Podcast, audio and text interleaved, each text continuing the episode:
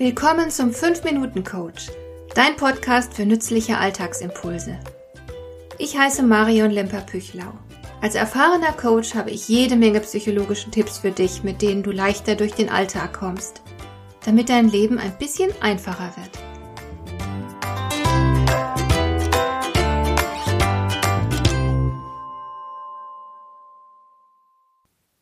In einem Fernsehbericht über das Silicon Valley habe ich einmal gehört, dass dort niemand wirklich ernst genommen würde, der nicht mindestens einmal gescheitert ist. Denn nur dem, der wirklich innovativ ist, gebührt ein Platz im Silicon Valley, nur der wird dort anerkannt und wichtig genommen. Innovation bringt es aber nun mal mit sich, dass man Neuland betritt und nicht voraussehen kann, ob eine Idee wirklich gut ist und sich auch auf dem Markt durchsetzt. Innovation hat experimentellen Charakter. Da gehört das Scheitern einfach dazu. Inzwischen spricht es sich allmählich auch bei uns herum, dass zumindest für ein Start-up-Unternehmen das Scheitern keine Schande ist. Sogar in unserem Land, wo so oft perfektionistische Ansprüche bestehen, gibt es eine Art Gründerpoesie.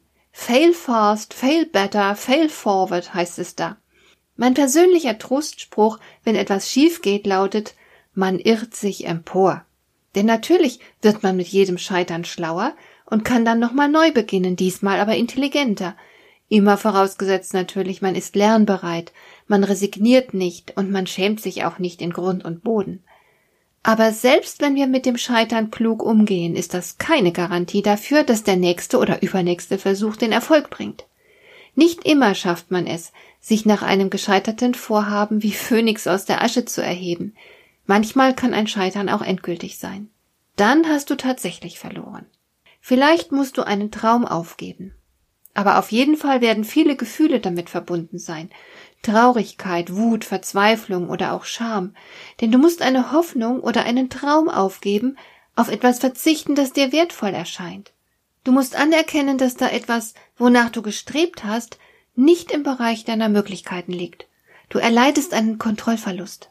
So etwas ist nicht nur unangenehm, sondern kann sogar als sehr bedrohlich wahrgenommen werden. Wie verkraftest du das? Wie gehst du damit um? Sicher ist, in Krisenzeiten kann man sich nicht verstellen. Eine Niederlage entlarvt dich immer als Mensch. Sie zeigt ganz deutlich, wer du bist. Wenn du ein ehrgeiziges Ziel verfolgst, sind zum Beispiel auch immer dein Selbstverständnis, deine Identität und natürlich dein Image daran geknüpft. Scheiterst du dann, kannst du nicht mehr an diesen Dingen festhalten, Du erlebst eine Kränkung, die womöglich durch und durch geht. Du musst dich neu definieren und orientieren. Das ist fraglos eine gewaltige Herausforderung. Viel einfacher wäre es natürlich zu resignieren, sich selbst zu bemitleiden und sich als Opfer zu fühlen. Oder aber du erfindest dich neu. Du berappelst dich und suchst neue Wege. Eine wirklich große Aufgabe. Einerseits musst du mit den belastenden Gefühlen rund um dein Scheitern klarkommen. Du musst dir die Niederlage selbst erlauben. Du musst lernen, die Enttäuschung und die Scham zu überwinden. Andererseits sollte es natürlich in irgendeiner Form für dich weitergehen. Du brauchst neue Ziele.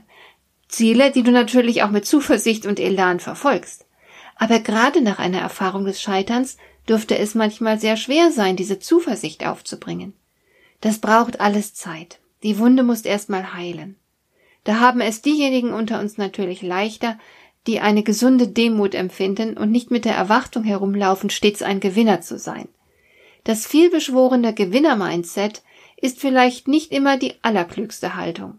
Zuversicht ist überlebenswichtig, aber nicht in dem Sinne, dass wir stets fest überzeugt sind, alles werde so kommen, wie wir es uns wünschen.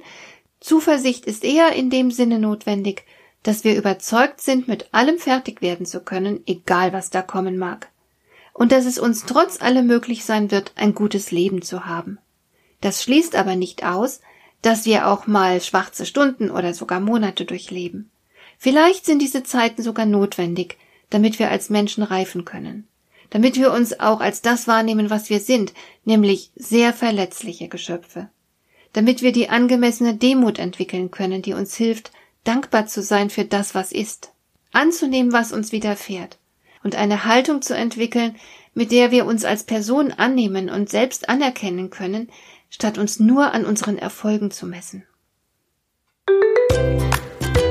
Hat dir der heutige Impuls gefallen?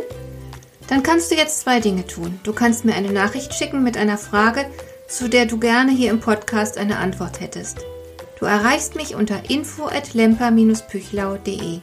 Und du kannst eine Bewertung bei iTunes abgeben, damit diese Sendung für andere Interessierte sichtbarer wird.